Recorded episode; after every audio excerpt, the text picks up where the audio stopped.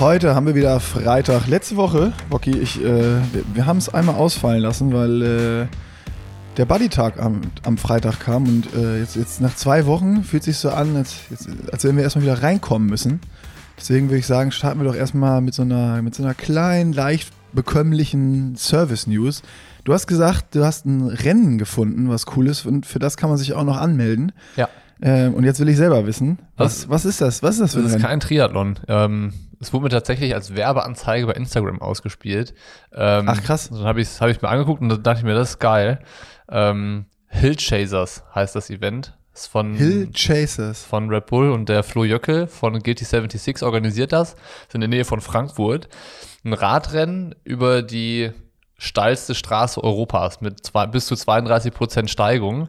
Hä? Ist ähm, ein 500 Meter Bergaufsprint und dann in so einem ähm, Turniermodus. Also es gibt ein Qualifying, dann gibt es ein Halbfinale Au. und ein Finale. Und ähm, Wie geil. das ist, das, da- der Modus ist wirklich cool. Also ähm, ist am 28. Mai, also einen Tag vor Triathlon in Ingolstadt. Das heißt, für uns ist es nichts, wir sind da raus, aber äh, wer, Ja, wer 500 Lust Meter. hat und spontan ist und so äh, und in der Nähe von Frankfurt äh, das mal ausprobieren möchte, äh, man kann auf dem Rennrad und auf dem Gravelbike starten. Untergrund wechselt von Asphalt und Superstraßenbelag bis hin zu Kopfsteinpflaster. Also auf 500 Metern ist wirklich alles dabei. Nein. Und äh, es gibt auch für einen Gesamtsieger gibt's dann äh, ein gelbes Trikot zu gewinnen. Dann gibt's so unterschiedliche ähm, Sektorabschnitte, weil Ja. ähm, Toni Palzer hat äh, da irgendwie auch was mit zu tun, wahrscheinlich über Red Bull und John Degenkolb, wahrscheinlich über die Connection mit Guilty 76 und Flo. Und dann gibt's da nochmal so extra Wertungen mit grünem Trikot und ähm, Bergtrikot. Also ist echt ganz cool gemacht, die Idee und die, und die Story, wie sie es gemacht haben, das ist echt, echt lustig. Und dieses, dieser Turniermodus, der ist, glaube ich, auch ganz spannend. Also ähm, ich glaube, das, das kann richtig Bock machen, wenn man ähm, auch zuschauermäßig, so mit, mit Finals und keine Ahnung was. Wie, wie viele kommen ins Finale oder weißt du das jetzt gar nicht ganz genau? Also, wie die einzelnen Rennen besetzt sind, hängt davon ab, wie viele Leute sich schlussendlich wirklich anmelden. Ah ja, okay. Also, ja, es gibt ein logisch. Qualifying, da wird dann äh, nach Geschlecht halt getrennt, Männerrennen, Frauenrennen und es wird gelost, das ist dann quasi Zufallsprinzip, wer am Anfang gegeneinander antritt und ähm, die Gewinner, wie viele der Erstplatzierten weiterkommen, also ob es dann nur der Erste ist oder die ersten drei von jedem Lauf oder, oder was auch immer, hängt davon ab, wie viele Leute sich insgesamt qualifizieren. Die Mhm. kommen ins Halbfinale und am Ende die Besten, die dann übrig bleiben, treten im Finale gegeneinander an. Also im Idealfall startet man dann dreimal an dem Tag. Und ich glaube, sonst ist es auch so, dass man, wenn man beim ersten Mal ausschaltet, auf jeden Fall da bleiben kann, weil es dann bestimmt äh, partymäßig da zur Sache geht. Auch ich meine, auf 500 Metern, ähm, das nur steil ist, da, da wird schon ordentlich die Post abgehen, glaube ich. Und ähm, genau, Anmeldung ist noch geöffnet. Rennen ist am 28. Mai und äh, es kostet 29 Euro. Also ist natürlich irgendwie für den Meterpreis gerechnet relativ viel, aber äh, für das, was glaube ich dann geboten ist und ähm, dass man da dabei sein kann, ist es glaube ich ähm, das alle Male wert. Also ähm, das ist mir irgendwie ins Gesicht gesprungen. Da dachte ich mir, das ist mal eine Werbeanzeige, über die ich mich freue bei Instagram. Und ähm, Ja, total geil. Mir, das Also- kann man mal hier, kann man mal hier weitergeben. Ja, ja, ja, absolut. Also, die, die, was du eben gesagt hast, dass die Stimmung da gut sein wird, da kann man äh, sicherlich von ausgehen, wenn Flo Jöckel das äh, Ding organisiert. Ja. Und irgendwie auf 500 Meter mit Quali-Modus und Finale, das ist so ein Ding, selbst wenn ich irgendwie in der ersten Runde aussteige, weiß ich, es wird trotzdem ein geiler Tag. Also ich hatte so spontan die Idee, auch, auch hinzufahren, Zu- um, nur zum, zum, zum Zuschauen wäre wahrscheinlich geil. Weil das ist so eine Art Sportevent, wo man wirklich ja, keine Ahnung, 500 Meter wird man ja sehr gut überblicken können oder man steht halt auf den letzten 250 Metern, dass man sieht, wer ins, ins Ziel kommt und sieht den Start vielleicht nicht oder so maximal. Ähm, das ist ja sowas, was zum Zuschauen mal ultra, ultra geil ist. Und selbst wenn man sagt, ja, ich will es mal ausprobieren und fahre nur ein oder zwei Runden für 29 Euro, da, da lohnt sich ja schon quasi, wenn man als Zuschauer hinfährt, sich einfach als Teilnehmer noch mit anzumelden.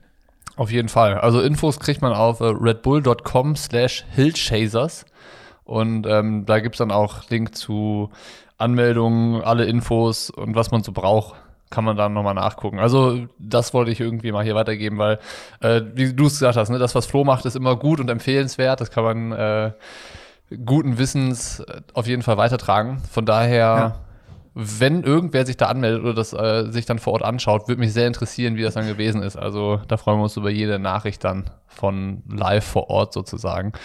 Genau, das wäre es auch schon. Und ich würde sagen, ähm, damit wir dann auch mit dem Triathlon-Gelaber starten können, machen wir jetzt schnell die Werbung und dann geht's richtig los. Standes, nee, nicht standesgemäß, sondern standardmäßig wird ja äh, Triathlon-Gelaber präsentiert von AG1, von Athletic Greens. Und ich habe heute mal was äh, loszuwerden. Ähm, aber ich weiß gar nicht, so ein bisschen Zähne knirschen, schmunzeln und so weiter und so fort. Also AG1 ist ja nicht nur bei uns Partner, sondern in jedem Podcast dieser Welt, vor allem in dieser Triathlon-Welt und nicht nur im Podcast, sondern ja auch bei Athleten und Influencern und so weiter und so fort präsent. Und es gibt ja auch dieses Angebot, also das, was man, wenn man über die Landingpage des Podcasters oder des Influencers oder des Profis bestellt, dann gibt es immer noch was dazu. Das war eine ganze Zeit lang dieser Vitamin D-Vorrat und fünf Travel Packs. Und äh, erinnerst du dich dran, dass wir irgendwann mal zu Lisa gesagt haben, boah, wir brauchen mal was anderes, weil das haben ja alle, dieses Angebot. Das ist dann irgendwie auch schwierig zu sagen, so das gibt's dann nur bei uns exklusiv und so. Das ist dann ja irgendwie äh, ähm, das wäre falsch, das sozusagen. Und dann äh, haben wir ja gesagt, so, okay, die Trainingslagersaison steht an, wir machen irgendwie aus dem Angebot, dass es zehn Travel Packs gibt und so. Das heißt, äh, genauso wie wir versuchen, im äh, Intro immer was anderes zu erzählen und nicht einfach nur den Werbetext vorzulesen und sondern uns mal Gedanken zu machen, was kann man mal über AG1 erzählen oder was kommunizieren die, keine Ahnung, einfach Informationen darüber zu geben, ähm, ist es halt an anderer Stelle häufig so, dass einfach runtergerattert wird und sowas. Und ähm, was mich dann so ein bisschen ärgert, ist das falsche Wort. Ich weiß aber nicht genau, wie ich sagen soll. Wenn dann plötzlich alle anderen auch diese zehn Travel Packs haben, die sie anbieten und sagen so, hier, bei uns gibt's jetzt nur das und super Idee für die Trainingslagersaison, dann denke ich mir so, boah Leute, ey, werdet doch mal selber kreativ. Sucht doch nach eigenen, sucht doch nach eigenen Wegen, sucht doch nach eigenen Möglichkeiten, sucht den Kontakt zu dem Partner. Partner ja. enthält das Wort Partnerschaft. So, ne? Haben darum, sie ja vielleicht gemacht. Ja, vielleicht wurde das gemacht, aber ähm, keine Ahnung. Also, ähm, lange Rede, kurzer Sinn. Ähm, dieses Mal ist der Presenter eine indirekte Aufforderung an alle, die mit AG1 zusammenarbeiten, nochmal kreativ zu werden und bitte diese, diese Werbepartnerschaft auch mal anders auszuleben und andere Botschaften zu transportieren, andere Themen zu spielen, sich was einfallen zu lassen, ähm, damit das äh, wirklich den Leuten, die äh, die Podcasts hören, die es so gibt und die Instagram konsumieren und so weiter und so fort, dass denen allen das nicht so sehr auf den Sack geht.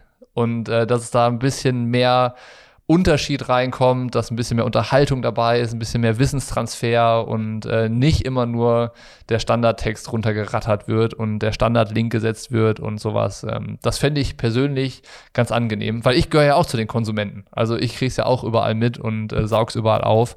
Ähm, und ich habe mich oft genug dafür bedankt, dass es äh, AG1 gibt und dass die äh, so ein guter, treuer Partner von uns äh, sind und mit denen die Zusammenarbeit auch wirklich, wirklich Spaß macht und ähm, für beide Seiten, glaube ich, auch auch ähm, gut ist. Aber jetzt, jetzt war der, AG, der AG1 Shaker war jetzt voll. Da war ein Tropfen, der hat den AG1 Shaker zum Überlaufen gebracht und das wollte ich jetzt mal hier erwähnen. Das ist, äh, das, das, also, das kam wirklich vom Herzen. Das haben wir gemerkt. Äh, ich habe eine Idee, vielleicht äh, können wir nochmal mit AG1 sprechen und vielleicht holen wir die Vitamin D-Tropfen zurück. ja, die Leute, die vor einem gehen, Jahr besprochen haben, die bräuchten mal Nachschub. Naja.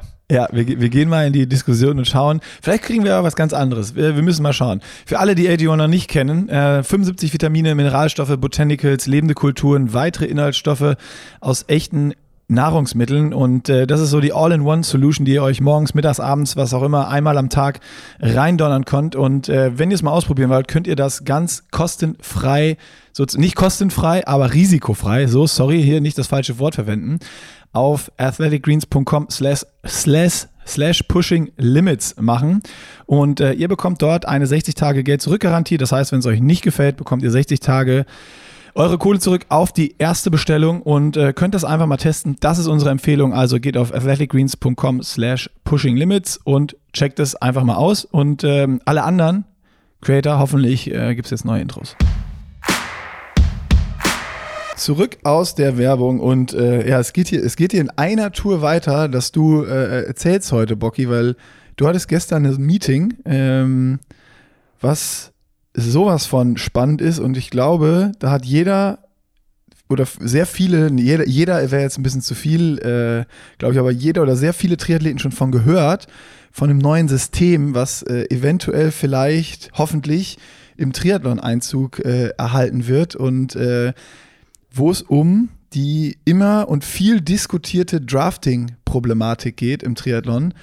Und ähm, du hast mir auch da, genauso wie mit dem Event eben, noch nichts verraten, wie das Event gestern lief. Das heißt, äh, das ist jetzt eigentlich so ein Ding, mir ganz egal, einen Podcast machen, ich will einfach wissen, wie es gestern war und was da rausgekommen ist und was du jetzt äh, nach dem Meeting, wo dir das mal im Detail, dieses neue System, ich, ich nehme es jetzt vorweg, Race Ranger heißt ähm, äh, ja, was da rausgekommen? Wie funktioniert das? Funktioniert das? Glaubst du, das kann geil werden? Oder sagst du, ist, äh, ist geil, aber ist noch nicht ready. So, erzähl mir, erzähl mir, ich brauche mehr Infos. Also es war kein, kein Meeting, wie man sich ein Meeting vorstellt, sondern äh, der James ist ein Neuseeländer, der ist gerade sozusagen auf äh, Europa-Tour, der klappert hier alle möglichen Veranstalter und Verbände ab und ist auf dem Weg äh, von Hamburg nach Samorin hier im Allgäu vorbeigekommen und ähm, wir haben quasi uns einfach äh, ja, wir haben Nachmittag miteinander gequatscht, so über das, was er so macht, woher er so kommt und das ist auch ganz cool. Ähm, ich wusste, dass er Triathlet ist und auch äh, da mal gar nicht so schlecht war, aber er hat da mal erzählt, er ist früher äh, World Triathlon Series gestartet und ähm, war da mit dem Dylan McNeese zusammen unterwegs. Das sind jetzt so, so beste Kumpels und ähm, Dylan ist dann ja noch äh, Langdistanz gestartet, war da ja immer so der, der beste Schwimmer, wenn er gestartet ist.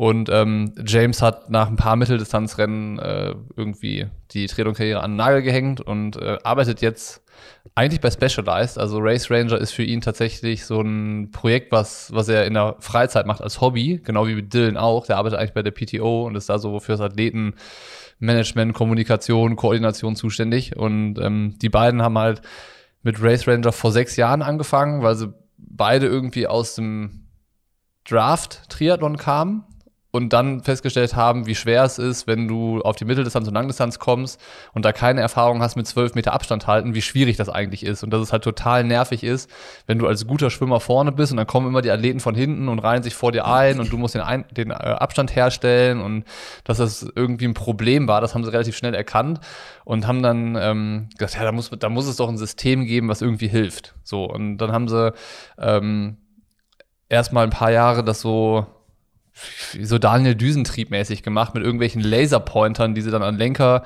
geklebt ja. haben, um zu gucken, ob man einen Laser ähm, nutzen kann, den man zwölf Meter vor sich auf die Straße projiziert. Und dann haben sie gesagt, so äh, neben denen, dass Laser verboten sind, brauchst du halt so einen starken Laser, den du auch bei Tageslicht auf Asphalt sehen kannst und der ja, so groß ja, ist, dass das halt relativ schnell ähm, Klar war, dass das nicht funktioniert. Dann haben sie was mit so Echo-Boxen gemacht, also mit so Systemen, die so einen Schall aussenden und wo dann ein Empfänger ist, der das dann reflektiert.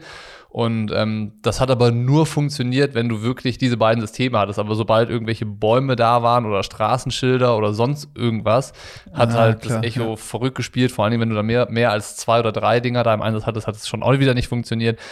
Und das haben sie so drei, vier Jahre gemacht und haben dann gesagt, okay, wir kommen nicht weiter. Haben das Ding irgendwie in die Schublade gelegt und ähm, dann kam dann kam Corona tatsächlich. Und ähm, in Neuseeland ist es so, hat er erzählt, dass die ähm, Regierung so Ideen und Unternehmertum total unterstützt hat. Also die haben dann quasi Kohle gekriegt, um an der Idee weiter arbeiten zu können. Also um da rein In der Corona-Zeit dann.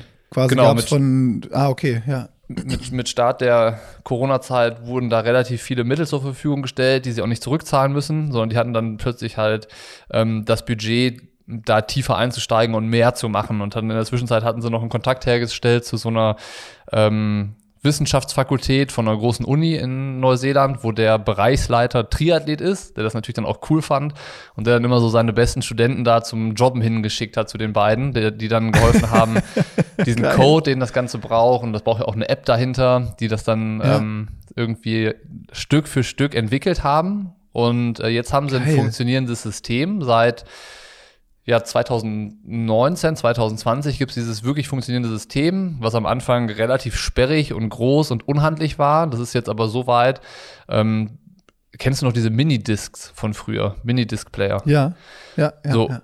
ungefähr die Größe hat das, also vom, vom Durchmesser her und ist halt ungefähr einen Zentimeter breit. Und du musst beide Dinger ans Rad montieren. Eins machst du vorne an die Gabel und eins hinten hinter die Sattelstütze.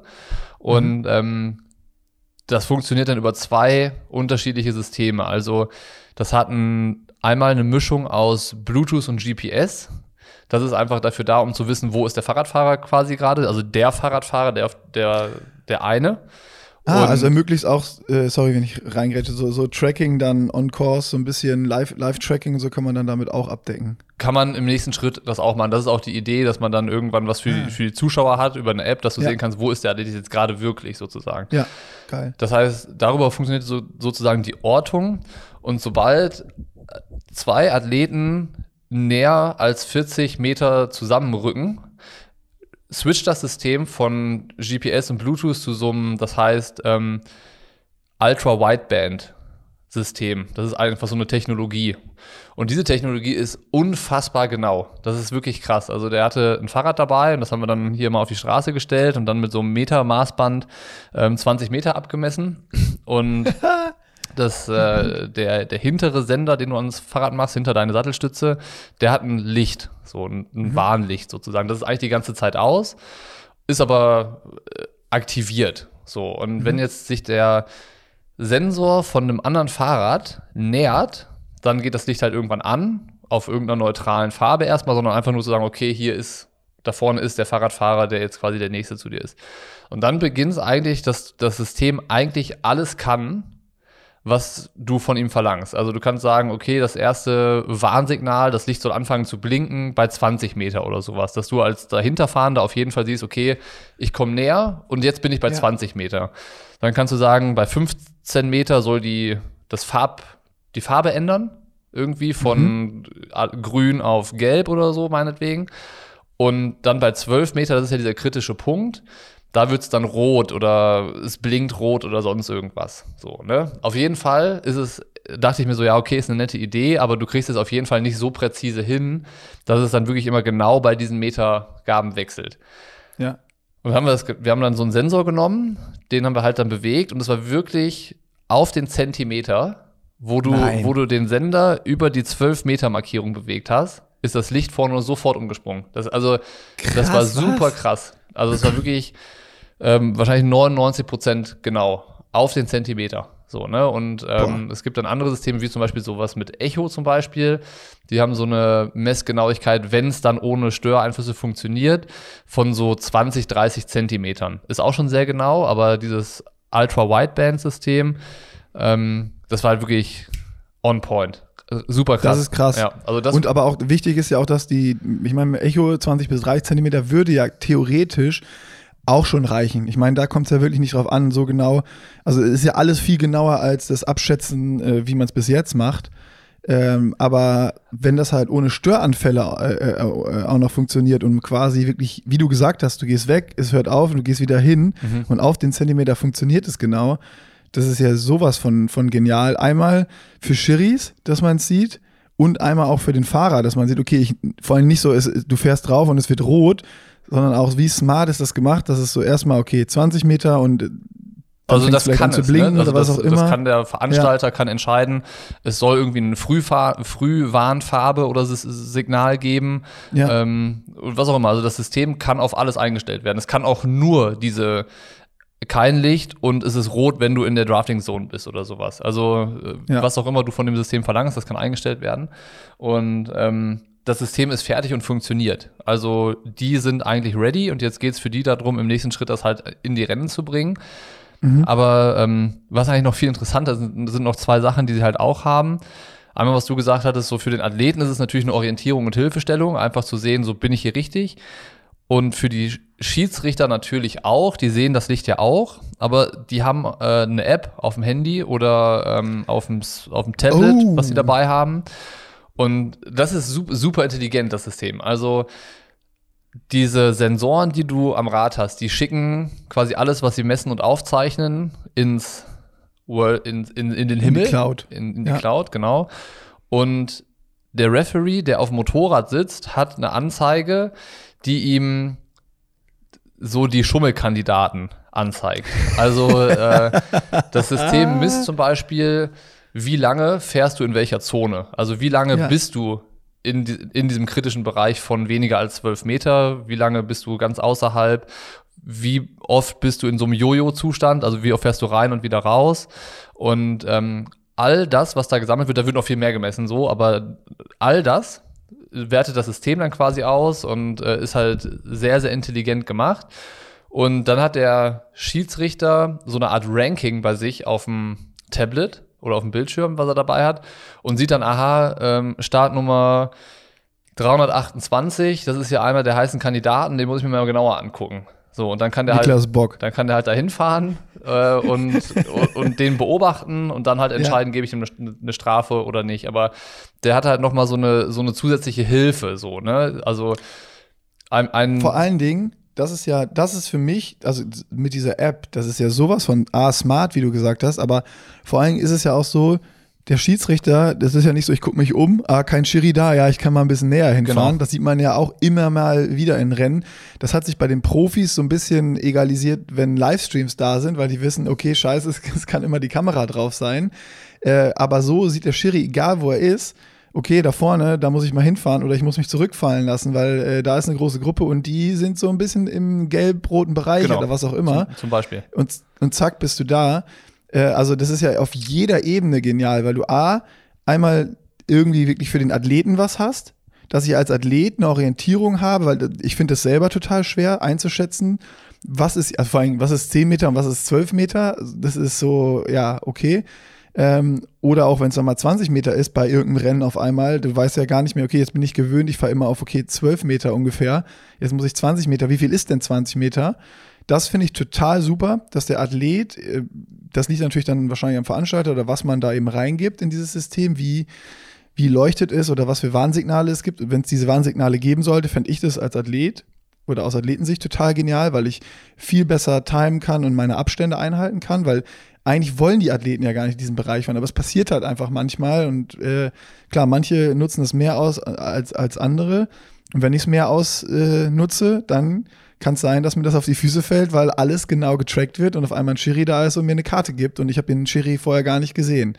Ähm, also das System, ja, das System selbst ist äh, nur eine Hilfe. Ne? Also das System äh, dient nicht dazu als Basis für eine, äh, für eine Strafe nachher. Aber es ist halt ja. eine, äh, ein weiteres Auge für den, für den Schiedsrichter, der halt auch ja immer nur begrenzt irgendwie das Rennen beobachten kann.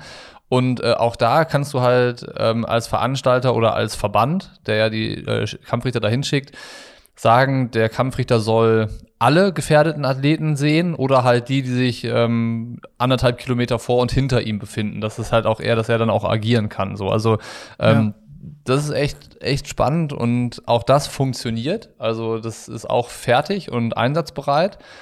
Und dann, was sie noch parallel entwickelt haben, das ist eigentlich irgendwie ja Abfallprodukt klingt so negativ, ist es natürlich nicht, weil das halt total sinnvoll ist.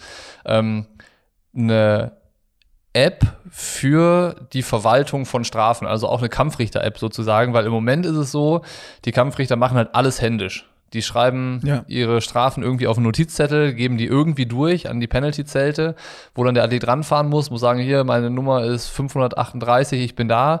Dann muss irgendein Kampfrichter hingehen, die Nummer aufschreiben, per Stoppuhr auf der Hand, ähm, das starten, gucken, der Athlet muss noch irgendwas unterschreiben und dann darf er irgendwann weiterfahren. Also es ist halt, Riesenchaos und Zettelwirtschaft am Ende noch.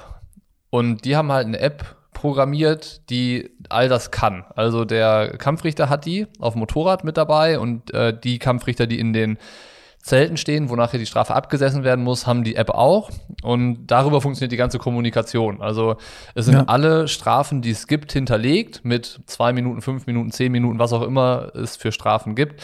Für Littering, für Windschattenfahren, für unerlaubte Hilfe annehmen und so weiter und so fort.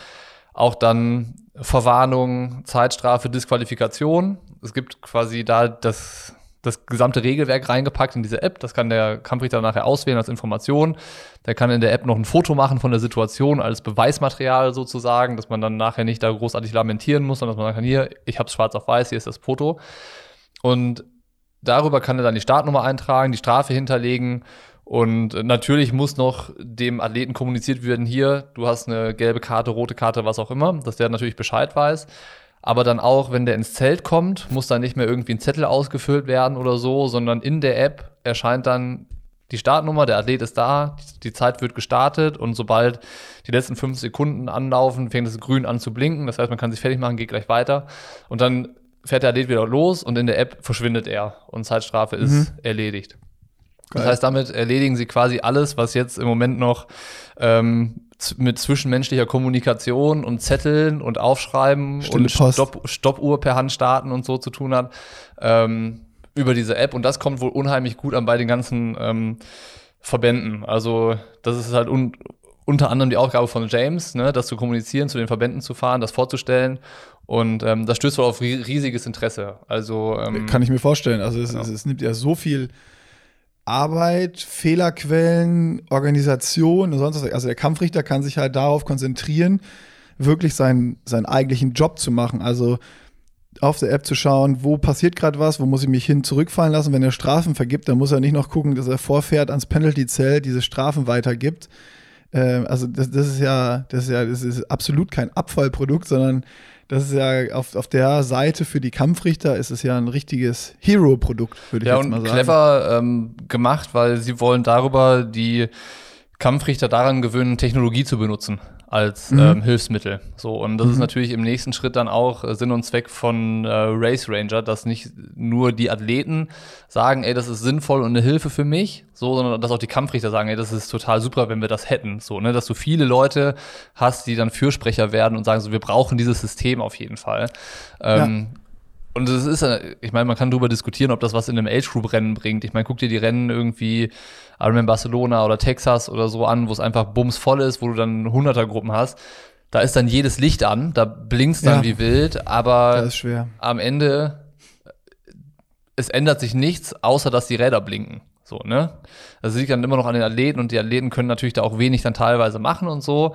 Aber es geht halt um die Situationen, in denen es dann doch möglich wäre, da zu helfen, da irgendwie Einfluss drauf nehmen zu können, die, die Referees zu unterstützen, Athleten, die in der Situation Mög Möglichkeit haben, fair zu fahren, auch irgendwie darauf hinzuweisen, ey, das ist hier gerade ein bisschen tricky oder du bist im Graubereich und so. Ähm, und ich finde die Idee wirklich, wirklich gut und das System war, also ich habe das erste Mal davon gehört, Ende letzten Jahres, da habe ich, glaube ich, bei Trimark den Bericht darüber gelesen. Genau. Und dann dachte ich mir, ja, gute Idee und total logisch. Aber das wird nie irgendwie an den Punkt kommen, dass das wirklich funktioniert und irgendwie so ist, dass das dann so tauglich ist, dass es bei Wettkämpfen eingesetzt werden kann. Mhm. Aber ich habe meine, also es ist, es ist fertig, es funktioniert und ich glaube, es ist wirklich eine gute Sache. Und ähm, er meinte, ich weiß jetzt nicht wann und wo das sein wird, aber er meinte, dieses Jahr wird es auf jeden Fall bei den ersten Profirennen zum Einsatz kommen.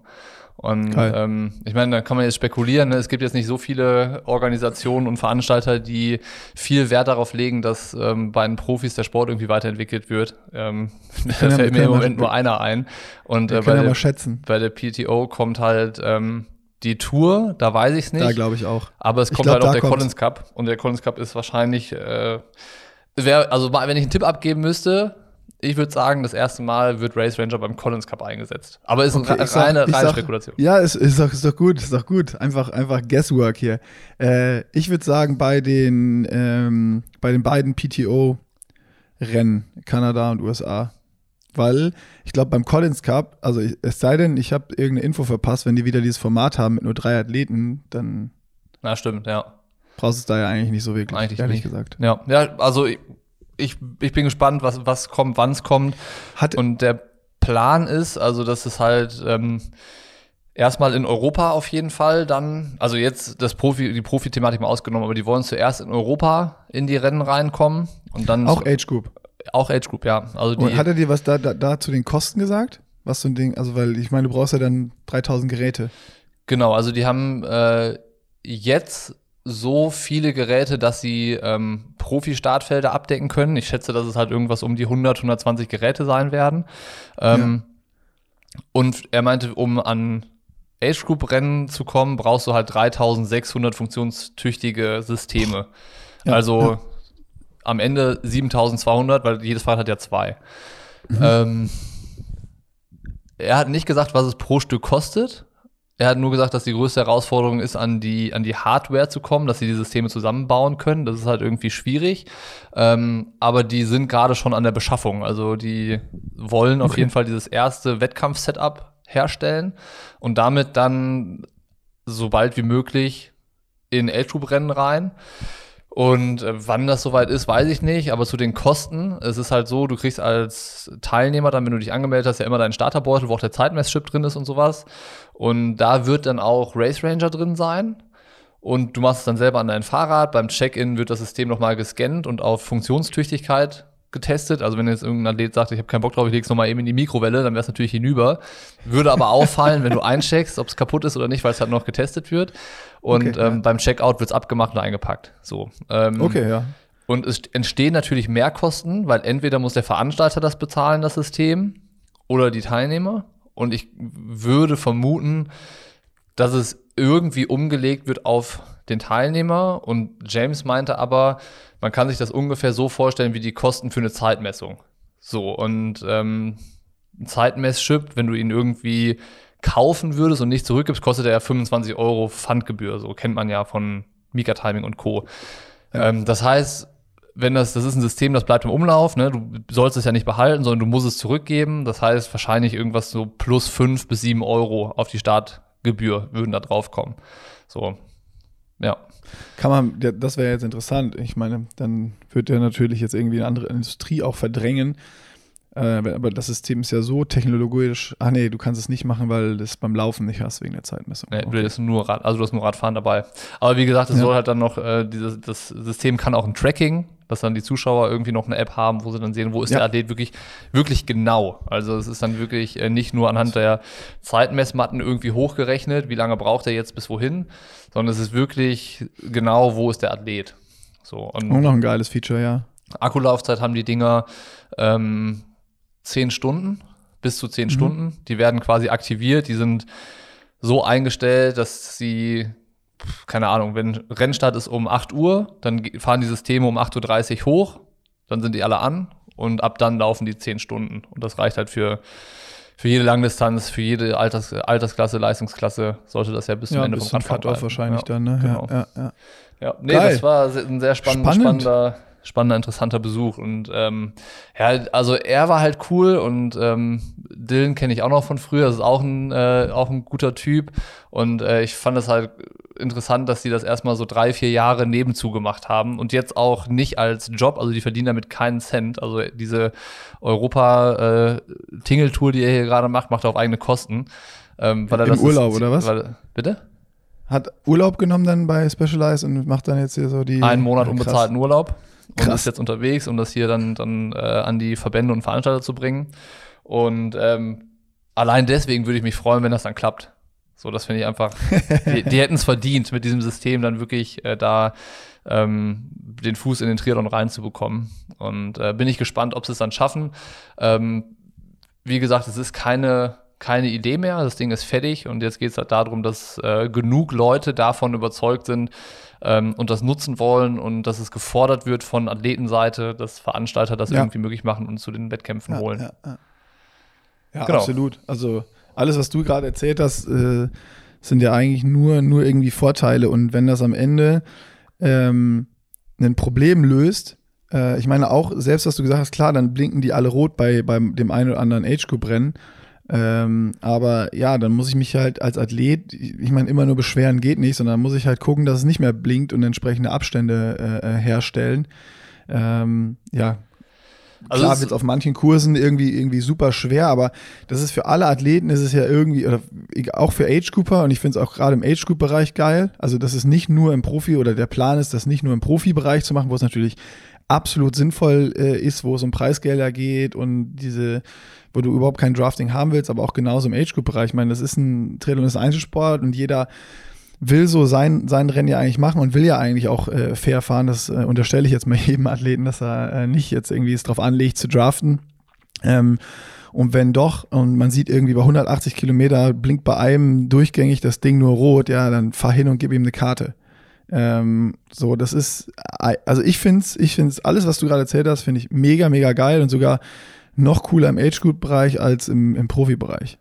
Ja, also ich fand, ich war beeindruckt davon, was dieses System dann alles äh, leisten kann und woran die Jungs an alles gedacht haben. Also zum Beispiel ähm, kann auch so der erste Kilometer, die ersten zwei Kilometer, wo sich ja das immer noch mal sortiert, jeder zieht die Schuhe an, da wird dann irgendwie mal aufgerollt und so. Das heißt, äh, das ist ja dann immer ein bisschen schwierig, sofort die Einst äh, Abstände einzuhalten das kann man dann ausblenden, sozusagen aus der App. Also das System blinkt dann schon, die Lichter funktionieren, die Warnung ist schon da, aber es fließt halt noch nicht in diese Kampfrichter-App ein, die dann dieses Ranking erstellt, sondern mhm. das ist dann ausgeblendet, genauso wie man ähm, Streckenabschnitte programmieren kann, in denen es berghoch geht oder du blendest Verpflegungsstellen aus, in denen es dann auch sich staut und sowas oder Wendepunkte werden ausgeblendet, 200 Meter davor und dahinter, weil es sich dann immer zusammenschiebt ja. und auseinanderzieht. Also es ist schon irgendwie wirklich äh, sehr durchdacht. So und du merkst ja, das haben, ja. haben zwei Sportler gemacht, die den Sport äh, selber auf Profiniveau gemacht haben, die ähm, die Schwierigkeiten kennen und sowas und äh, alles, worüber man so diskutieren kann,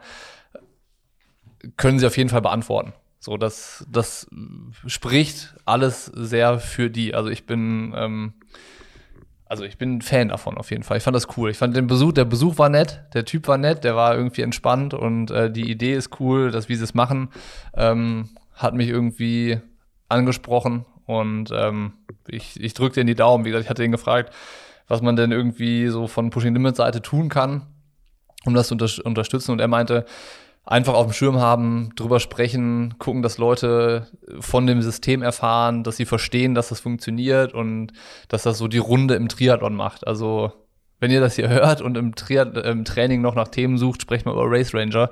Äh, das ist, äh, ist, dann vielleicht so, dass das irgendwie äh, Auswirkungen haben kann, dass es in, in, ein paar Jahren, äh, nächstes Jahr, übernächstes Jahr dann vielleicht schon bei den ersten Rennen irgendwie im Einsatz ist. Also, das dazu. Geil, geil, geil. Mehr habe ich, hab ich dazu nicht zu sagen. Und äh, ich von meiner Seite kann es genauso unterstützen, wie du gerade gesagt hast. Äh, ich hoffe, dass das wirklich nicht nur für die beiden Jungs, sondern äh, einfach auch, weil ich es für ein sehr, sehr geiles, sinnvolles Tool halte, hoffe, dass das äh, bei ganz vielen Veranstaltungen Einzug erhält. Also klar ist das jetzt kein Ding für den Dorf, Wald und Wiesenverein, äh, aber irgendwie in der Ironman-Startgebühr wird man das ja wohl noch irgendwie mit integrieren können bei den, bei den Preisen wir werden uns überraschen lassen. Also es ist für Mittel- und Langdistanz ja. ausgelegt, das System. Von daher richtet sich das natürlich an solche Veranstalter dann, ja. Ja, geil. Sehr, sehr, sehr gut. Ja, äh, machen wir, machen wir einen äh, harten Cut von äh, Race Ranger. und Ra Race Ranger und Rennthematik und sonst was. Äh, quasi um 180 Grad, was äh, eher so dann vielleicht nach dem Rennen anstehen würde. So ein bisschen gehen wir jetzt in die Erholungsschiene und sonst was. Und zwar äh, habe ich mal als Anlass genommen, Bocky. Wir haben, äh, ich glaube, der erscheint heute oder morgen oder sowas in der Zeit von äh, Oakley gibt es noch einen äh, neuen, einen neuen Blog bei uns, ähm, der sich so ein bisschen mit einem neuen Produkt beschäftigt und sowas. Das äh, könnt ihr euch da noch reinziehen und äh, durchlesen mit der äh, Re-Sub-Zero-Brille. Äh, und da hatte Oakley uns ein bisschen gechallenged, gesagt, so ein bisschen, ja, hier, äh, das, die Brille soll das Thema Wellbeing abdecken. Und ich hatte mir ja vor zwei Wochen schon mal Fragen aufgeschrieben für dich. Und die passen lustigerweise so, so richtig gut in dieses Thema rein. Da habe ich gedacht, die, die stelle ich dir jetzt. Ich, bin ich gespannt. Bist du gespannt, sehr gut. Äh, ich, hatte, ich hatte eine erste Frage, die, die lasse ich nochmal weg. Mal gucken, ob wir die noch ähm, hinten anstellen. Aber ich habe mir so ein paar Fragen gestellt, die ich äh, selber im, im äh, Training hatte und gemerkt habe, äh, bei manchen Sachen so, ja, das, das, das mache ich lieber so oder auf die eine oder andere Art und Weise. Und äh, da wollte ich erfahren, wie du das machst. Und ich stelle dir die Fragen und danach sage ich dir, wie ich es wie ich's, äh, aktuell am liebsten mache. Und zwar, das erste oder die erste Frage ist, was machst du aktuell im, Tri im Training am liebsten allein? Was ich am liebsten alleine mache. Ja, oder generell. Also so trainierst du alles lieber alleine oder würdest du manche Sachen lieber mit wem zusammen trainieren oder also ne was, was ist so wo du ja nee da das da da bin ich Eigenbrüller jetzt. Das will ich einfach alleine durchziehen und machen. Ähm, nicht erst jetzt sondern die ganze Zeit schon ähm, ja ja also es geht nicht um, um jetzt sondern einfach ganz ganz generell so wie tickst du da und was ist für dich eher so ein Ding das ist meins das mache ich alleine? Also da für mich mein Trainingsplan die erste Geige spielt, mache ich am liebsten alles alleine so. Also, oder wenn sich jemand anschließen will, kann er sich gerne anschließen.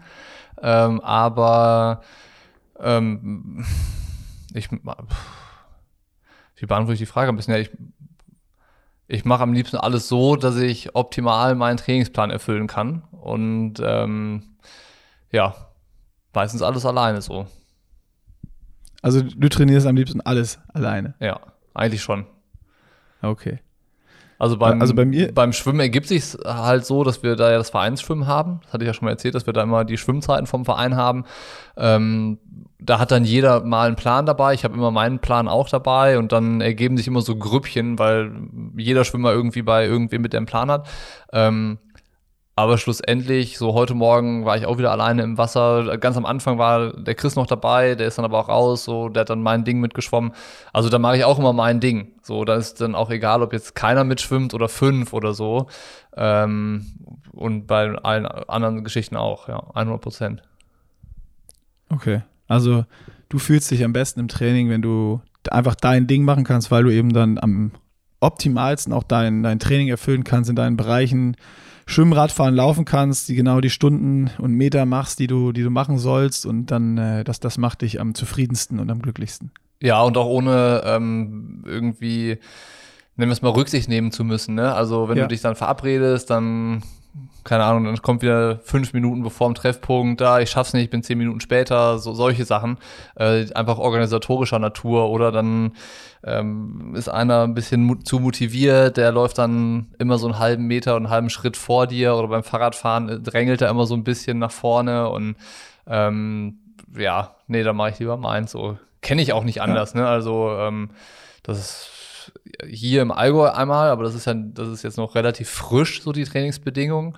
Aber auch immer schon war das so, dass, dass ich äh, da auch alleine trainieren musste. Also es ging häufig gar nicht anders. Und dann habe ich mich daran auch gewöhnt. So, also ähm, so, so ist es dann irgendwie. Ja, Typ keine Kompromisse. Ja. Ja, aber es äh, ist ja spannend auch. Also spannend fände ich noch die Frage, ist das jetzt so, weil du es früher musstest und dich dann einfach dran gewöhnt hast und dich dann so, weißt du, das ist ja dann auch, muss man ja sagen, so auch easy und super smooth, wenn du sagst, ja, okay, ich fahre jetzt los und dann fahre ich los und ich muss nicht noch auf wen warten oder Absprachen treffen oder sonst was. Also es vereinfacht natürlich auch äh, so manche Kleinigkeiten, wenn man da nicht dran gewöhnt ist und die auf einmal kommen ist es dann eher das Nervige oder ist es dann, dass, dass im Training vielleicht einer einen Schritt schneller läuft und man muss dann, oh, sage ich jetzt was oder nicht? Und dann sagst du, nee, komm, ich mach's lieber alleine. Ja, spannend. Also bei mir ist so, was ich am liebsten alleine mache, sind eigentlich äh, alle harten Intervall-Sessions, ausgenommen im Schwimmen. Ähm, also wenn ich irgendwie Intervalle laufen muss, wenn ich Intervalle Radfahren muss, weil dann ist genau das, ich äh, bereite mich vor, kann losfahren, loslaufen, wenn ich sage, so, jetzt, jetzt bin ich bin ich ready und hyped und äh, jetzt geht's los und ähm, wenn es mir gut geht, kann ich, kann ich ein bisschen schneller laufen. Wenn es mir scheiße geht, kann ich ein bisschen langsamer laufen oder, oder fahren. Also ich kann das auch dann so genau in den Bereichen, den ich dann kann, möchte und muss, äh, irgendwie durchführen und kann genau meine Vorgaben einhalten mit 40 Minuten einfahren und sonst was und fahre halt dann Intervalle auf einer Straße einfach hin und her, was dann vielleicht auch irgendwem auf den Sack gehen würde. Ähm, also so Intervalle und harte Sachen mache ich am liebsten alleine. Also bei mir ist es nicht alles, sondern so diese, gerade im Laufen und Radfahren, die, die harten Sachen. Okay. Kommen wir zu Frage 2. Das ist jetzt das äh, Gegenteil. Die ist ja bei dir dann schnell beantwortet. Was machst du am liebsten zusammen mit Leuten? also nichts. Also ich, ich bin da auch ganz ehrlich, ne? Also ich bin auch einfach ja. froh, wenn ich im Training da meine Ruhe habe. Also ja. ähm, ich, hier ist halt viel los so, ne? Ich, ich habe den ganzen Tag Beschäftigung und Unterhaltung und äh, wenn ich dann mal äh, eine Stunde laufen kann oder zwei, drei Stunden aufs Rad komme, dann bin ich auch froh, mich nicht unterhalten zu müssen oder keine Unterhaltung zu haben, so, sondern kann ich Musik hören oder auf der Rolle mache ich mir eine Serie an, äh, irg irgendwie sowas. Also ähm, ja, am liebsten, ja, das ist noch die Ergänzung dazu und beantwortet die Frage dann ja vielleicht auch. Ja. Also Sport ist so deine Me-Time. Definitiv, 100 Prozent, ja. 100 Prozent, ja. Ja, geil. Also können wir, können wir gleich vielleicht äh, später nochmal drauf zurückkommen bei einer, bei einer anderen Frage, weil ich glaube, das passt dazu äh, ganz geil. Ähm, Bei mir ist so, ich habe es jetzt wieder, ich habe auch ja durch den Trainingsplan super, super viel einfach in letzter Zeit auch alleine trainiert. Ähm, und äh, das Lustige ist, dass Johann, äh, das so ein bisschen als Hintergrundstory, sich ja jetzt nochmal für so einen Swimrun wieder angemeldet hat und jetzt wieder vermehrt äh, gelaufen und geschwommen ist. Und ich dann wieder gemerkt habe, ey, alleine schwimmen, das ist wirklich nichts für mich. Da ist mir dann nach, nach zwei Kilometern so langweilig und äh, jedes Mal, wenn Johann dann dabei war oder wo wir im Trainingslager auf Mallorca waren und du dabei warst und Nils dabei waren, dann sind mir auch vier, fünf Kilometer oder auch mal mehr als fünf Kilometer echt so easy gefallen und äh, Schwimmen, egal ob jetzt lockere oder harte Sets, das ist was im Sport, was ich auf jeden Fall lieber in, äh, mit, mit, mit Leuten zusammen mache. Ähm, und das gleiche gilt für Long Rides. Also alles, was so ja über dreieinhalb Stunden irgendwie geht, boah, da finde ich es auch geil, irgendwen so mit dabei zu haben, dass man, dass man einfach quatschen kann, dass die Zeit äh, schneller vor, vorbeigeht. Weil das merke ich schon, wenn ich dann irgendwie, du fährst alleine länger als dreieinhalb, vier Stunden rum, dann, dann wird es für mich schon, schon lang. Ja, kann ich auch verstehen, aber ähm, geht, da geht es uns unterschiedlich. Ja, ja, ist ja äh, voll spannend. Fände ich auch mal interessant, wie das äh, so im, im Querschnitt ist bei, bei, bei den Leuten. Ob das auch so ist, ja, nee, Sport ist für mich zum, zum Socializen. Vielleicht machen wir da mal eine Insta-Umfrage oder irgendwas mal, wenn es mal passt zum Thema. Also ist so, so Sport, Socializen und mit Leuten was zusammen machen und quatschen und da zusammen sein? Oder ist es so wie, wie dann jetzt bei dir, ey, das ist meine Zeit, die ist für mich, die nehme ich zum Abschalten, Gedanken sortieren, was auch immer. Ähm, sind ja beides total ähm, gute Themen eigentlich und, und äh, eigentlich, eigentlich spannend, dass es, dass es so unterschiedlich ist, aber ja trotzdem dann dazu beiträgt, einmal bei dir dann, dass es Zeit für dich ist und du dich dann gut fühlst und genauso äh, dass es Leute gibt, die wahrscheinlich lieber alles zusammen äh, machen mit Leuten und wie bei mir vielleicht so eine Mischform, dass es Einheiten gibt, die du lieber irgendwie für dich alleine durchziehst, weil du dann die Werte einhalten kannst und manche Sachen, die du lieber äh, mit, mit Leuten zusammen machst halt. Ja, definitiv. Ja. ähm, dann noch eine Frage, die so jetzt ein bisschen weiter äh, greift, noch so ein bisschen. Was ist aktuell, was dich motiviert? Also auch jetzt hinsichtlich dessen, dass du sagst, nach Südafrika, ich will äh, jetzt weitermachen und nochmal weiter äh, äh, Profi sein und das, das Project hört nicht nach dem Project auf und wird so, ich, ich, ich bin jetzt halt wieder Triathlet. Ähm, was ist da so deine, deine, deine größte Motivation? Also was ist da, ja, was, was, was steckt dahinter? Ähm, da hat sich eigentlich nichts dran geändert, wie es vorher auch schon war. Also das hatte ich ja schon erzählt, dass es so diese drei Bereiche eigentlich gibt. Einmal so im äh, privaten Umfeld einfach da Vorbild sein zu können, ne? Also für die Leute, die einen jeden Tag sehen, für die Family, dass sie sehen, dass es irgendwie einen aktiven Lifestyle gibt und dass es gut ist, rauszugehen, sich zu bewegen, ähm, irgendwie in der Natur unterwegs zu sein. Das, das ist so dieses, dieses Vorbild sein im Privaten. Dann in der Kommunikation, ne, Motivation, Inspiration. Also ich will jetzt nicht schon wieder alles runterrattern, was ich schon hundertmal runtergerattert habe. Also einmal das Zuhause vorleben, dann das Kommunizieren darüber, Leute motivieren, mitnehmen dabei. Und das dritte ist eben dieser Ego-Anspruch, selber besser zu werden, irgendwann mal gute Rennen machen zu können, zu gucken, wie weit kann ich kommen mit meiner Leistung, wo ist auch das Ende der Fahnenstange erreicht, äh, kann ich gute Langdistanzen machen oder bin ich kein Athlet dafür, ähm, das ist so das Persönliche. Also wie gesagt, an der Motivation hat sich äh, äh, nichts getan. Ja, okay. Also das war jetzt ja so die, die generelle Motivation. Also warum du den Sport weitermachen willst äh, und sowas. Und wenn man das jetzt mal so ein bisschen vielleicht auf, einen, auf ein Ziel formuliert, also jetzt irgendwie auf ein sportliches Ziel, dann jetzt ähm, für, für, für Wettkämpfe, sei es jetzt Ironman Frankfurt oder was dann danach noch bei dir äh, äh, an Rennen kommt, äh, kannst du da, hast du da für dich ein, ein, sportliches Ziel, was dich irgendwie auch motiviert oder ist das nur so jetzt, ich will einfach das weitermachen und die Sachen erfüllen oder das reicht mir, was ich gerade gesagt habe, diese allgemeine Motivation? Oder sagst du auch, ich will, ich will sportlich irgendwas, ein Ziel mir setzen und, und das motiviert mich auch? Also ich glaube, die ergeben sich dann immer kurz vor den Wettkämpfen, wenn man halt auch weiß, wer dann startet und was man dann, dann da erreichen kann. Also ich glaube, das ist ja der Fehler, den ich vor Südafrika gemacht habe, dass ich kein konkretes Ziel formuliert hatte. Und mhm. ähm, sicherlich gibt es dann für jedes Rennen auch äh, eine gewisse Herangehensweise und ein Ziel, was dann so ein Optimalfall darstellt, aber was vielleicht auch einfach ein äh, normales Rennen bringen könnte, wo, wo man sich da so sieht. Ähm, das, denke ich, gehört dann für jeden Wettkampf irgendwie auch dazu. Und ähm, ich hatte das ja auch in einem einen Blog schon so geschrieben, dass ich äh, gerne den Triathlon so kompetitiv machen will, also als Wettkampf bestreiten und nicht irgendwie nur für mich einen Wettkampf machen. So, ne? Das ist dann irgendwie nicht der Anspruch, den ich habe, sondern ich will dann schon äh, das, das Beste, was dann an so einem Rennen für mich gerade möglich ist, dann irgendwie rausholen. So. Der Anspruch ist auf jeden Fall da, aber was das dann immer konkret ist, also es macht ja jetzt keinen Sinn zu sagen, ich will in Frankfurt unter die Top 5 oder die Top 10, wenn ich noch gar nicht weiß, wer final wirklich alles da startet. So, das muss man dann in der, in den zwei Wochen vorm Rennen, wenn sich abzeichnet, dann nochmal sich anschauen und dann kann man das auch formulieren, auf jeden Fall. Ja, also mir geht es jetzt gar nicht darum, dass du das so jetzt formulierst und sagst, ich will jetzt Top 5 werden und daran lasse ich mich jetzt äh, äh heute messen, ohne zu wissen, ob da nachher 30 äh, A-Kaliber-Profis starten. Mir geht es eher darum, ist das aber so, also hast du sowas im Kopf, so dass du sagst, okay, wenn das irgendwie machbar ist und vom Feld realistisch, so ein Top 5 in Frankfurt, das ist sowas, wo du jetzt sagst, was vielleicht auch im Training oder wenn du jetzt mal abends im Bett liegst oder keine Ahnung was, schon bei dir im Kopf äh, rumgeistert, denn, wenn es möglich ist. Weil sowas ist ja auch so ein, das, was du eben gesagt hast, ist ja wirklich so eine generelle Motivation, warum du jetzt Triathlon machst. Oder so, einfach ein, ein, ja, sehr weit gefasstes Ding. Aber du musst ja irgendwie, oder musst, musst du nicht, aber das ist die Frage, ob du das nicht hast, dass das so, ja, irgendwo bei einem großen oder geilen Rennen, wie jetzt, keine Ahnung, sei es jetzt Allgäu Triathlon, sei es jetzt Ironman Frankfurt, oder irgendwo ein Rennen, was dir was bedeutet, Top 5 zu machen, Podium zu machen, das Ding zu gewinnen, was auch immer. Ähm, klar muss es immer realistisch sein, möglich sein. Wenn Jan Frodeno kommt, dann weißt du ja, okay, äh, Jan Frodeno kommt, das Ding werde ich jetzt nicht gewinnen.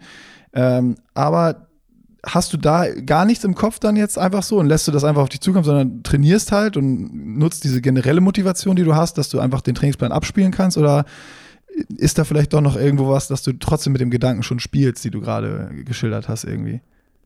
Äh, äh, also ich habe die Frage ja eigentlich beantwortet. Ne? Also ich, ich, ich trainiere ja natürlich, um irgendwie so, also nach bestem Wissen und Gewissen, so, um, ja.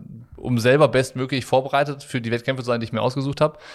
Ähm, und das Ziel kann ich ja dann erst sagen. Also, wie, also es, es gibt Ziele für die Wettkämpfe dann, wenn, wenn man alle Informationen hat, die helfen, um dir ein Ziel zu setzen. So, weißt, ja, ja, klar. Nee, das ist ja, das ist ja dann vielleicht auch so ein bisschen diese, diese Frage, die wir vorher hatten, was ist, so ein, was ist so ein Traum dann oder ein Traumziel oder sowas, wenn du jetzt sagst, dann Top 5 oder Podium Frankfurt, was auch immer. Ähm, darum ging es mir. Es liegt einfach daran, dass ich jetzt nochmal nachfrage, weil bei mir äh, ich mir jetzt einfach die Frage gestellt habe, genau das ähm, für, für Rot halt, was, was für ein Rennen will ich da eigentlich machen? Also was äh, motiviert mich, dass ich jetzt noch bis, bis, bis dahin durchziehe irgendwie? Und äh, bei mir ist ganz witzig, weil ich da irgendwie täglich schwanke zwischen, äh, ja, ist es alles egal, wer jetzt irgendwo wo startet und was am Ende da für einen Platz rauskommt. Ich will einfach nur irgendwie meine Leistung abrufen und ein, ein geiles Rennen machen, ähm, was ja irgendwie so dann super, super generell ist. Ähm, oder ja, ich will schon die Leute, die da sind, irgendwie racen und versuchen da äh, äh, dann mitzuschwimmen, mitzufahren und zu gucken, was am Ende drin ist. Und ich für mich kann halt da noch nicht, also ein konkretes Ziel setzen und weiß auch gerade gar nicht, also ich hänge da gerade so ein bisschen motivationsmäßig äh, in der Luft. Was ist, was ist so jetzt mein konkretes Ziel irgendwie, auf das ich hinarbeite, dass ich jetzt nochmal die letzten sieben Wochen äh, völlig durchziehe? Äh, und deswegen wollte ich da nochmal nachfragen, wie es aktuell bei dir ist. Ja, ähm, schwer, schwer, schwer da einen Tipp zu geben. Äh, ich glaube, Motivation muss immer von einem selber irgendwie rauskommen. So und äh, dass die wechselt, ist, glaube ich, auch normal. Irgendwann sollte sie halt kanalisiert sein auf irgendwie eine, mhm. eine Geschichte. Ähm, und ob das dann nachher die richtige Motivation war oder so, das zeigt sich natürlich erst im Rennen. Ne? In Südafrika hat sich bei mir herausgestellt, dass ich, dass ich ja. äh, mit der falschen Motivation irgendwie unterwegs gewesen bin und äh, das alles in Angriff genommen habe. Ähm, aber das weiß man dann auch irgendwie erst im, im Nachhinein häufig. Ich werde berichten, ja. Lassen wir uns überraschen. Lassen ja. wir es, lassen wir es uns überraschen. Ähm, das war es jetzt so mit diesen, mit diesen allgemeinen Fragen, die ich noch, die ich noch hatte an dich.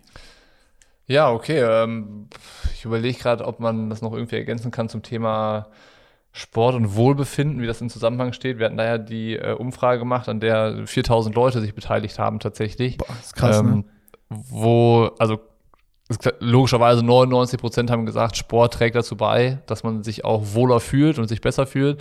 Und bei den anderen Sachen ging es aber so ein bisschen auseinander, ob man äh, auch eine sportliche Topleistung oder sportliche Erfolge braucht, damit man sich noch wohler fühlt. Also das war das Mhm. eine, da- das war dann total unterschiedlich von nee, ist total egal, wie ich sportlich performe, ob das dann, ob ich mich danach gut oder schlecht fühle, bis hin zu, ich brauche auf jeden Fall eine persönliche Bestzeit meinetwegen, um mich dann besser zu fühlen. Und ähm, der andere Bereich war dann so, muss ich mich wohlfühlen, um gute Leistung bringen zu können. So, das war auch nochmal so 50-50, wo Leute gedacht haben, so, nee, eigentlich ist so egal, wie ich drauf bin. Ich kann auf jeden Fall auch abrufen. Und die andere Hälfte war so, nee, ich muss schon irgendwie sortiert sein, gut vorbereitet, ich muss mich selbst beieinander haben, um dann auch Leistung bringen zu können. Das fand ich noch ganz interessant, dass es Krass, dann da so unterschiedlich wird. Aber auf jeden Fall alle, also 99 Prozent von 4000 Leuten, ich glaube, das ist für Triathlon auch schon fast repräsentativ, ähm, sagen, Sport trägt auf jeden Fall zum Wohlbefinden bei. Ne, das ist so Mhm. die, die Grundannahme, aber danach geht es irgendwie auseinander. Also in was für Ausprägungen und was dafür gebraucht wird, dass sich dieses Wohlbefinden einstellt und so. Das fand ich noch ganz spannend. Das ist richtig spannend. Also, vor, also mich beeindruckt am meisten der Punkt, dass 50 Prozent der Leute sagen, ja, nee, ist eigentlich egal, äh, wie wie es mir geht, ich kann meine Leistung trotzdem abrufen. Ja, also es waren nicht ganz 50 Prozent, ne? Also es war so, Ja, oder- da, da war es nur diverser auf jeden Fall. Ähm, ich kann die Antworten auch nochmal genau nachgucken. Die habe ich. Ja, lass es halt von mir aus 30 oder 25 Prozent sein. Das ist äh, trotzdem, trotzdem beeindruckend. Also ich kann für mich sagen, wenn ich jetzt irgendwie zum Wettkampf fahre und mich nicht wohlfühle oder ich merke, irgendwas ist off oder ähm, ich, ich fühle mich nicht gut oder habe andere Probleme im Kopf, dann kann ich mich auf jeden Fall nicht äh, hundertprozentig auf, auf jetzt irgendein Rennen oder sportliches Ereignis oder sonst was konzentrieren und definitiv nicht äh, 100 Prozent meiner, meiner Leistung abrufen. Ja. Ja, also, Also- das, das ist auf jeden Fall so dann, dass es da irgendwo dann auseinandergeht. Was ja vielleicht auch mit Motivation zu tun hat, ne? Also wenn du Ja. irgendwie einen guten Grund hast, um dich dann auch zu konzentrieren, dich anzustrengen oder so, dann äh, kann man sich selbst vielleicht auch so ein bisschen drüber hinwegtäuschen, ob man sich gerade wo, insgesamt wohlfühlt oder ob es einem gut geht oder so. Wenn man halt Ja. weiß, okay, jetzt, jetzt geht's da drum. Ich glaube, das ist so ein bisschen, wie man sich dann auch so äh, fokussieren kann auf Sachen, wo man entscheiden kann, das ist jetzt wichtig und das jetzt nicht. So, das kommt dann sicherlich dazu. Und ich glaube, das können manche Leute besser als andere oder nicht so gut. Ähm, Ja. Und wahrscheinlich die, die diese Fähigkeit haben, manche Dinge einfach auszublenden, das sind dann wahrscheinlich auch die, die sagen so, nee, was sonst so los ist, ist, e- egal. Am Wettkampf oder beim Sport machen geht es mir um Sport und um die Leistung dann zu bringen, so. Die das dann so kanalisiert Stimmt, ja. bekommen. Ja, und vielleicht ist es ja auch der Wettkampf, der das liefern kann. Also dieses, dieses Ziel, was ich dann habe, was ich dachte, ja, ja, jetzt ist heute das Race Day, alles andere ist jetzt, ist jetzt irgendwie egal und ich kann es oder ich schaff's halt dann, meine, meine ganzen Gedanken, was auch immer, zu kanalisieren und äh, mich dann eben dem, dem Sport hinzugeben und nur darauf zu, äh, zu fokussieren und konzentrieren. Aber bin ich gespannt, wie es bei mir dann äh, wird. Äh, nächstes Wochenende schon äh, in, in Ingolstadt, was dann mein Saisoneinstieg ist und äh, ich habe so ein bisschen das Gefühl, dass ich das auch brauche. Also, dass jetzt das erste Rennen ist, wir haben so lange vor uns hin trainiert äh, und ich weiß immer noch nicht, bin ich jetzt gut drauf, bin ich schlecht drauf oder sonst was, dass das vielleicht auch bei mir diese, diese Unsicherheit oder diese, äh, ja, bin ich jetzt motiviert, was motiviert mich, was auch immer, ähm, dass das so ein bisschen hin und her switcht alles, weil, weil ich einfach noch gar nicht weiß, wo stehe ich jetzt wirklich. Klar, ich habe gute Trainingswerte, aber was, was, was bedeutet das jetzt im Wettkampf irgendwie, äh, wo du jetzt natürlich schon durch, durch Südafrika einfach einen ganzen, ganzen Schritt weiter bist? Mm, Jein. Ne? Also, wo ich sportlich stehe, kann ich auch nicht beantworten. Die, äh, da da fehlt es äh, komplett am, am sportlichen Vergleich. Aber ich glaube, ähm, klar, du hast die Einblicke ins Training. Ähm, dann ist halt die Frage, woran machst du fest, ob du gut drauf bist? Also set- setzt es dann in Vergleich zur Konkurrenz. Dann hätten wir wahrscheinlich zu Rennen gehen müssen wie St. Pölten oder Kraichgau.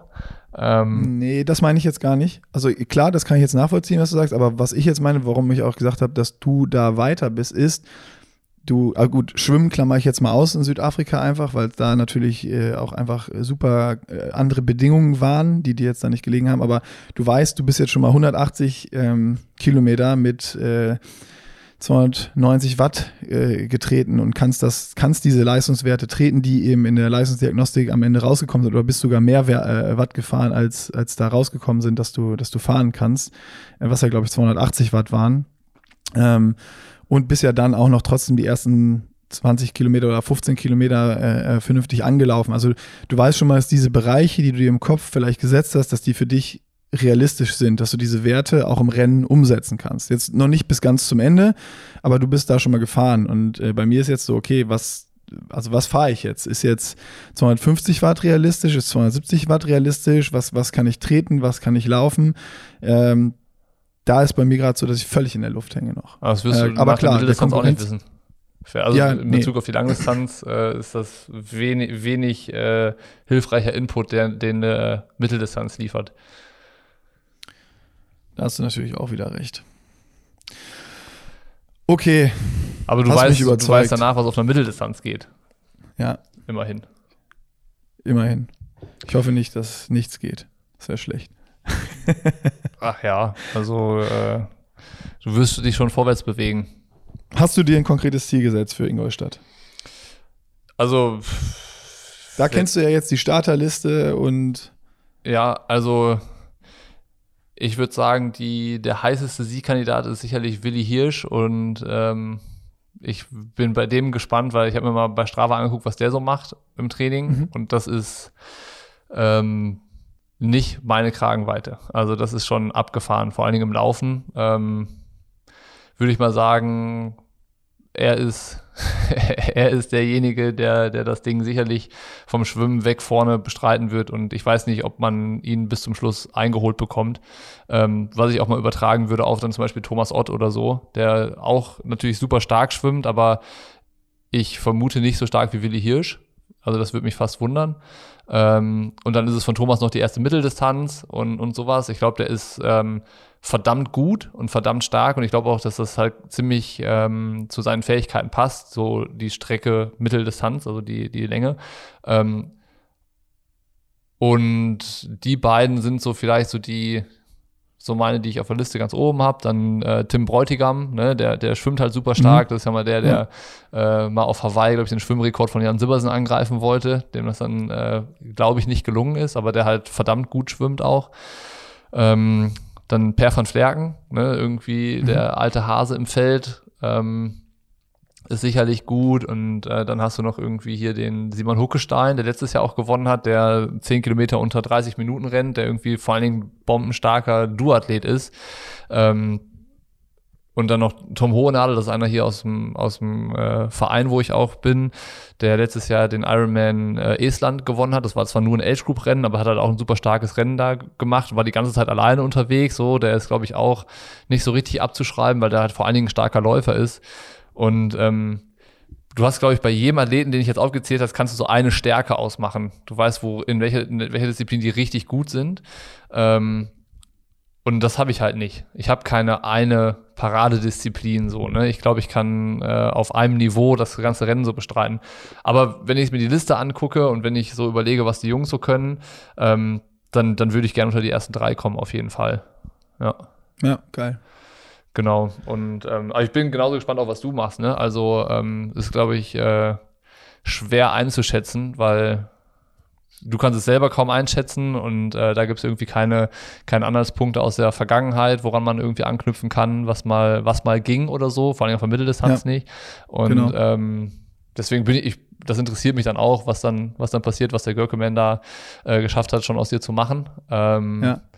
Aber was ist dann dein Ziel? Ich meine, ja, mein Ziel ist, ähm, also ich habe mich genau sehr mit den Leuten beschäftigt. Ich bin es ein bisschen anders angegangen. Also ich habe nicht geguckt, wer ist jetzt wo der Stärkste oder sonst was, sondern ich habe geguckt, wer ist vielleicht äh, so ein bisschen jemand, an dem man nicht, an den ich mich rannehmen kann. Da sehe ich schon so einen Thomas Ott äh, beim Schwimmen. So, bei dem war ich ja äh, im Trainingslager im, im Dezember auf Fuerteventura. Ich hoffe, dass er seitdem keine riesigen Schritte mehr im Wasser gemacht hat, dass der auf einmal bei Willi Hirsch mit äh, schwimmt, äh, sondern dass vielleicht äh, Willi Hirsch vorne, vorne weg ist und äh, ich dann hoffentlich mit ähm, dann Thomas Ott da beim Schwimmen eine Allianz formen kann und ähm, dann wäre der auch so ein bisschen beim, beim Radfahren, wo ich sagen will, da versuche ich einfach dann mal ähm, irgendwie mit Rad zu fahren und, und schau, wie es geht. Und Laufen ist dann halt die große Wundertüte. Ne? Also ich würde mir dann zutrauen, da, da beim Radfahren auch mitzufahren ähm, und dann einfach schauen, okay, was ist, was ist beim Laufen noch im Tank? Da ist dann ja eh feuerfrei und äh, gucken, was noch geht. Und wenn du jetzt feststellst, ähm, Thomas fährt dir zu langsam, dann würdest du vorbeifahren, deinen eigenen Stiefel machen oder machst du Ja. dein Rennen nur anhand von anderen? Nein. Nein, also ich, das ist ja jetzt so, wo ich, wo ich denke, das ist, äh, das ist irgendwie ein Athlet, der jetzt in den letzten Jahren noch auch aktiv war, der Rennen bestritten hat. So, aber klar, es ist auch seine erste Mitteldistanz. Ähm, aber ja, also wenn ich jetzt merke, das ist mir zu langsam, dann, dann fahre ich natürlich, dann fahre ich natürlich äh, vorbei. Und genauso andersrum, wenn ich merke, ähm, der, der ist zu stark und ich muss hier über meinen Verhältnissen pushen, Was sind denn ähm, deine dann würde ich die auch genauso fahren. Äh, über meinen Also was sind denn, was sind die, was wäre denn über deinen Verhältnissen? Ja, das liegt natürlich irgendwie am, am Tag dann einfach. Ähm, also jetzt bei den letzten Sessions, ich sag mal, wenn ich irgendwas so um die, habe ich ja letztes Mal schon gesagt, so 300 Watt äh, gefahren bin, das, das ähm, fühlt sich für mich, für mich sehr gut an und auch möglich, das auf einer Mitteldistanz, glaube ich, durchzufahren.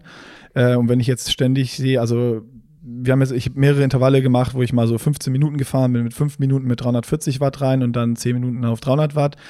Und ähm, 340 Watt kann ich 5 Minuten fahren und mich auch sehr gut wieder davon erholen, wenn ich dann auf diese 300 Watt runtergehe. Aber wenn ich halt 10 Minuten 340 Watt fahren muss, dann ist mir das zu hart. So, dann muss ich eine, also ich, wenn ich weiß, ich muss so über 8 Minuten 340 Watt fahren, dann muss ich eine Entscheidung treffen. Allerspätestens. Dann ist so allerhöchste Eisenbahn und da muss ich halt sagen, äh, nicht, nicht mit mir heute, weil sonst äh, mache ich einen Powerwalk hinten raus. Weißt du, was Ähm, Thomas wiegt, zufällig? Oh, nee. Das weiß ich nicht genau. 60 Kilo. 45 Kilo, würde ich schätzen.